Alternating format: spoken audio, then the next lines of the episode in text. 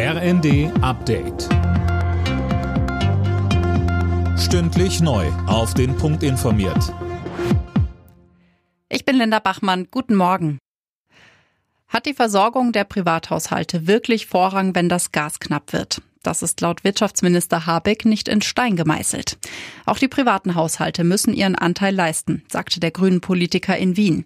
Dort hat er mit seiner österreichischen Amtskollegin vereinbart, dass sich beide Länder unterstützen, falls Russland den Gashahn zudreht. Habeck betonte. Auch wenn der Tag und unsere Statements im Moment vor allem darum kreisen, wo kommt das Gas her, wie halten wir die Versorgungssicherheit aufrecht, so ist mir einmal wichtig zu sagen, dass unter der Oberfläche gerade mächtige Bewegungen im Gang sind, die, wenn wir diese Zeit durchstehen, diesen Kontinent Österreich, Deutschland stark und stärker machen können.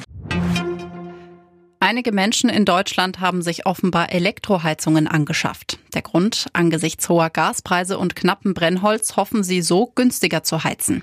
Die Verbraucherzentralen raten aber davon ab. Trotz allem sei Strom immer noch am teuersten, heißt es.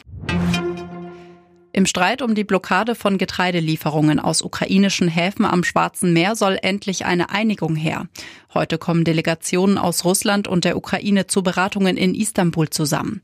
Mehr von Tom Husse. Die Türkei tritt erneut als Vermittler auf. Auch Vertreter der UN werden bei dem Treffen dabei sein.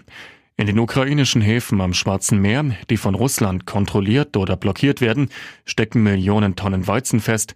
Seit Beginn des Ukraine-Krieges hat sich in vielen Ländern die Getreideversorgung verschlechtert und die Preise für Lebensmittel sind deutlich gestiegen. Zum Fußball. Bei der Europameisterschaft der Frauen in England hat das DFB-Team vorzeitig das Viertelfinale erreicht. In ihrem zweiten Gruppenspiel haben die deutschen Frauen Spanien mit 2 zu 0 besiegt. Alle Nachrichten auf rnd.de